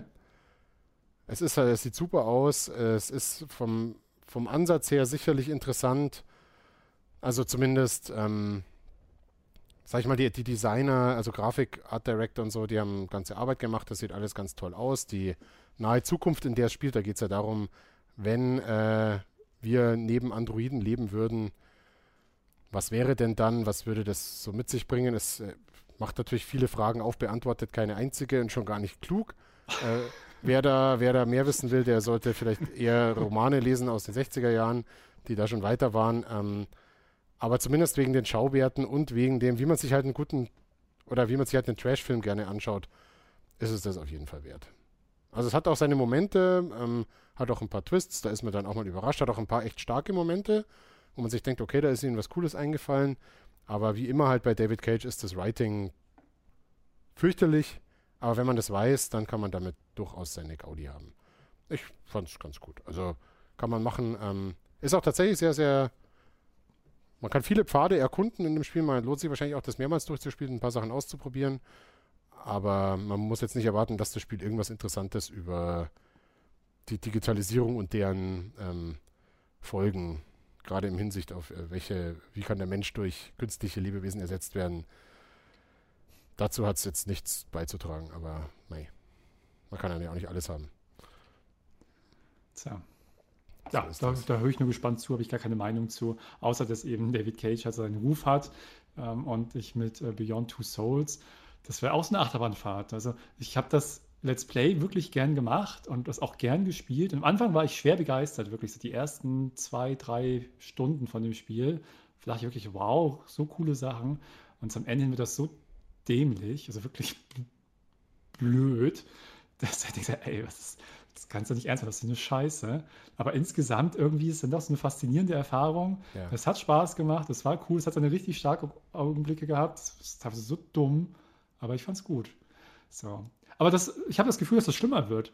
Manche waren vielleicht schon vorher kritisch, äh, vielleicht sind das die, die Kritiker-Hipster, so und solche. Mir ging es mit Heavy Rain halt gar nicht so. Heavy Rain fand ich von Anfang bis Ende cool. Ganz schön geil. Ähm, liegt auch manchmal so ein bisschen an den Umständen, unter denen man das spielt, aber ich weiß nicht, ich habe das damals gespielt und fand das geil. Und davor gab es natürlich Indigo Prophecy, Schrägstrich Fahrenheit. Mhm. zwei verschiedene Namen, ob, je nachdem, äh, ob amerikanisch oder europäisch. Ähm, und das ist halt einfach mal zu vier Fünfteln immer noch super cool. Und das, dafür ist aber der letzte Viertel oder letzte Fünftel so scheiße wie sonst nichts bei dir. Also irgendwie ganz, ich ganz glaub, die, Spiel kriegt er irgendwie nicht hin einfach. Ich glaube, die ersten vier Fünftel oder zwei Drittel, oder wie lange es ist bei Fahrenheit, die sind rückblickend gar nicht so cool. Vielleicht auch das. Ich, ich glaube, bei Heavy Rain, ähm, das würde einem jetzt auch ein bisschen anders vorkommen, weil man natürlich ein verbittertes Arschloch geworden ist, aber an, oder weil man ein bisschen aufmerksamer gegenüber schlechtem Writing geworden ist. Bei Fahrenheit war es halt ein Twist und äh, vielleicht eine andere bisschen absurd actionlastige Szene, die halt so nie passieren würde. Ähm, aber alles in allem war das noch ein bisschen Ja, das hat ja diesen Krimi-Aspekt und war noch so ein bisschen grounded auf irgendeine Art, schwer zu erklären.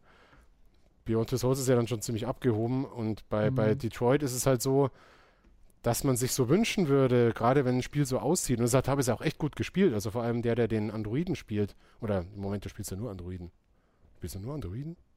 Ich glaube, du spielst nur Androiden. Ähm, Frag mich nicht. Der den Androiden-Ermittler spielt. Ja.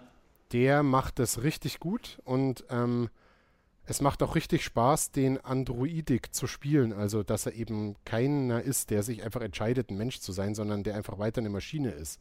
Es hat schon, mhm. hat schon, es ist schon stellenweise echt reizvoll, aber es lässt halt so viel liegen und du hast halt nie das Gefühl, dieses, oh, jetzt ist aber hier tatsächlich mal, darüber habe ich ja noch nie nachgedacht. Das ist mal ein Problem, das haben sie jetzt aber gut ausgelotet, was das angeht, wenn man mit Androiden zusammenlebt und, und auch so vieles so, ihr könnt, sie entscheiden sich halt. Na, ich, äh, na lassen wir das. Ähm, schaut euch das Let's Play an mit, äh, von Fritz und von mir. Ähm, da bekommt ihr den ganzen Rant ab. Ähm, wir fanden es besser, als es im, im Spiel rüberkommt, weil man sich natürlich auch ein bisschen aufschaukelt, aber ja, äh, kann man, kann man schon mal durchspielen, aber man sollte halt nichts erwarten.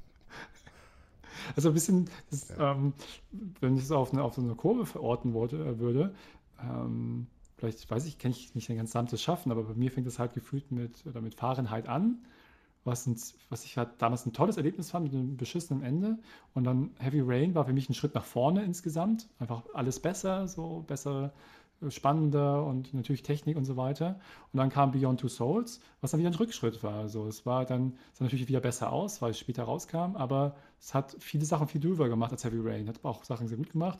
Und ich habe gefühlt, dass, ich weiß gar nicht, würdest du jetzt dann, ähm, dass das Detroit über oder unterhalb von Beyond Two Souls anordnen?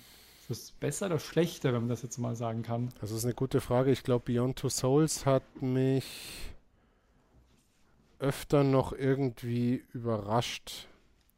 Im Guten wie im Schlechten. Also Detroit war tatsächlich eher so ein, ich weiß genau, was mich da erwartet. Okay. Und genau das war es dann auch. Also da hat mich dann gar nichts mehr überrascht. Und wenn, dann hat, hat mich überrascht, das war wieder sowas, ähm, wenn dich überrascht, wie konnte das so weit kommen? Also es hat doch jemand dieses Skript geschrieben und dann dann, dann saßen doch da Teams und, und Hundertschaften, vielleicht nicht ganz, aber, aber Dutzende Menschen, die dieses Skript oft genug in den Fingern hatten. Und da gab es doch Meetings dazu. Und da gab es doch schon mal so Voranimationen. Und dann haben die Schauspieler das mit Motion Capturing und die haben das doch, die haben das doch alles gesprochen und alles gemacht. Und da hat dann keiner gesagt, Leute, aber in der, ganz ehrlich, in dieser Szene, ähm, die Leute da draußen, die sind doch nicht blöd. Das ist doch, das ist doch, keine Ahnung, das macht doch jede, jede Folge von GZSZ, macht das doch glaubwürdiger als das, was wir hier gerade machen. Und das muss einem aufgefallen sein. Und dann hatten die Leute entweder Angst, das zu sagen, oder sie haben es gesagt. Und es wurde aber entschieden, das trotzdem so zu machen. Und das hat mich halt schon sehr geärgert die ganze Zeit. Weil es mhm. ja so, ich bin jetzt kein Autor und ähm, ich bin jetzt auch kein Dramaturg. Aber die Leute, die das verantworten, die sind oder halten sich zumindest für Autoren und für Dramaturgen. Und dann muss sowas auffallen. Und wenn es einem nicht auffällt, dann macht man es absichtlich. Und dann brauche ich aber auch nicht behaupten, dass ich ein erzählerisch ähm, wichtiges Spiel mache. Und das ist nun mal das, das, was sie immer am meisten behaupten bei den Spielen. Ne? Aber wenn, wie gesagt, wenn man das ausklingt und wenn man das weiß, und das weiß man ja bei David Cage inzwischen, dann ist es ja alles cool. Dann weißt du halt, okay, ich schaue mir jetzt einen achtstündigen Trashfilm an mit Entscheidungsmöglichkeiten. Ich kann den auch mehrmals mehr anschauen und den anders sich entwickeln lassen. Das sieht super aus. Das ist auch von denen, die es, das ist auch gut besetzt. Ähm, ich will auch immer wissen, wie es weitergeht. So, ich bin dann schon auch äh, emotional dabei. Also ich möchte halt bei jedem der Charaktere, dessen Geschichte will ich weiter erfahren. Okay, wie geht's bei dir weiter? Okay, ein D Dilemma, Cut, scheiße, andere Episode. Ja, ich würde aber gern wissen, okay, ah, jetzt sind wir wieder bei dem. Und lauter so Zeug, macht's ja alles okay. Aber dann nicht dieses Writing im Detail, das ärgert mich dann. Und nicht nur mich. Das, also, das, das, ist genau, was ich, was verstehe ich so gut, was du meinst, was ich mir eher bei Filmen oft, dass ich mir denke, ja. da sind doch wirklich Dutzende oder Hunderte von Leute. Es hat jemand geschrieben, es hat jemand gegengelesen, es hat jemand irgendwie Dings, es hat jemand das Drehbuch geschrieben, es hat jemand die Regie geführt, es hat jemand das geschauspielt oder gesprochen. Irgendwann muss man mal sagen, Junge, das geht nicht. Das ist totaler Scheiß. Das ist doch offensichtlich. Aber mhm. keines. Es müssen hunderte Leute sitzen da und basteln an was rum, was, wo du denkst so, ich bin auch nicht der klügste Mensch der Welt, so bei weitem nicht. Und ich ganz, ich steige bei vielen Sachen echt nicht durch. Es gibt so viele Leute, die bei Filmen und Spielen immer so viel häufiger irgendwie sagen, ja, das ist aber unlogisch oder auf irgendeine Lösung kommen, die ich halt nicht, weil ich da nicht drauf achte oder so. Ich bin wirklich nicht der Aufmerksamste. Aber es gibt so Sachen, die manchmal so offensichtlich blöd sind, wo ich dann wirklich nicht, ich kann es nicht verstehen, wie das zustande kommt. Das und gerade bei, bei so einem Thema, ähm, das ja auch, ich meine, es ist ja nicht so, dass, es, dass, dass dazu nie was geschrieben wurde. Da gibt es ja einen Fundus aus Sci-Fi-Kurzgeschichten, aus wahrscheinlich wissenschaftlichen Abhandlungen, philosophischen Abhandlungen, Spielen, die es schon besser erzählt haben. Ähm, jetzt mal nicht unbedingt Androiden, aber von mir aus äh, Technik, organisches Leben, äh, Diskrepanz und so weiter, was ich, Talos Principle, Soma, ja, The Swapper yes. und so, gibt ja genug und alle sind cleverer als Detroit. Man kann sich ja bedienen. Man könnte ja auch sicherlich ähm, die Grundstory erstmal auf was, was sich schon, was es schon gibt, basieren lassen. Warum nehme ich denn nicht einen Sci-Fi-Roman, der das Thema behandelt und baue den halt in weiten Teilen um, aber behalte mal die zentralen Fragen und vielleicht Antwortoptionen oder Angebote, die das Werk macht, bei und keine Ahnung. Viele Spiele kennen halt oder viele Konsumenten kennen ja viel nicht, ich ja auch nicht und du ja auch nicht. Ähm, ich freue mich ja über alles, was ein bisschen cleverer ist. Aber ich sollte halt nicht den Anspruch haben, ich mache jetzt das Spiel mit Androiden und Menschen und habe dazu was zu sagen. Und dann habe ich halt dazu gar nichts zu sagen und sogar noch weniger als alle anderen Spiele das bisher gemacht haben. Und das ist halt jetzt, oh, komm, ne? Schade. Echt schade, ja. aber ist halt so. Ich bin schon wieder im Rant. Aber Habe jetzt nicht so direkt Lust, das zu spielen. Nein, ja, das ne, du, man, man, kann das, man kann das schon spielen. Auch muss aber auch nicht, oder? das ist, es erfüllt halt jedes Klischee, das du, das du ähm, an die Geschichte jetzt schon im Kopf hast. Und ähm, ja, egal. Ich kann trotzdem nur sagen, spielt das mal. Ähm, die, für, die, für die Spielzeit, das ist, das ist ein, ein also cooler Ritt, aber also. ihr müsst halt wissen, was euch da erwartet. Okay. Gut. Jetzt hören wir mit dem Rant auf, das tut mir jetzt tatsächlich leid, aber. Also, muss auch manchmal sein. Muss tatsächlich manchmal sein. Muss manchmal sein. Wir haben auch viel gelobt, so ist ja nicht. Ja. Es geht halt beides. Das stimmt. Im zweiten noch ein Teil. ganzes halbes Jahr. Im zweiten Teil, das zweite Halbjahr 2018, gibt es nochmal sowas von uns. Von mir wieder zehn Spiele, von Martin, weiß ich nicht wie viele. Ähm, es gibt noch einige Highlights auch richtig. Es gibt pff, ganz schöne Highlights, meine Fresse. Mhm. Ähm, und das seht ihr demnächst bei uns auf GameTube und hört es demnächst hier bei GT Talk als Podcast, ob ihr es jetzt hört bei iTunes, Spotify oder bei einem der anderen Anbieter. RSS-Feed haben wir auch, oder? Alles, wir haben alles. Alles. Wir haben alles. alles. Äh, wenn ihr das gut findet, was ihr macht, dann ist es schön für euch. Wenn ihr gut findet, was, was wir hier machen, ähm, wir finden auch gut, was besser? ihr macht. Ähm, nee, wenn ihr gut findet, was wir machen, dann könnt ihr uns bei Patreon unterstützen unter patreon.com slash gametube.de. Da äh, könnt ihr uns mit einer kleinen Spende unterstützen, sodass wir das noch äh, einige Jahre genau. tun können, was wir hier tun. Wir machen das sehr gerne für euch. Bis dahin. Und wenn ihr das macht, finden wir das gut. das finden macht. wir dann gut. Und dann äh, haben wir den Zirkelschluss auch geschafft und wünschen euch äh, eine schöne Zeit bis zum zweiten Teil unseres großen Jahresrückblicks 2018. Danke, Martin. Bis dann. Bis denn.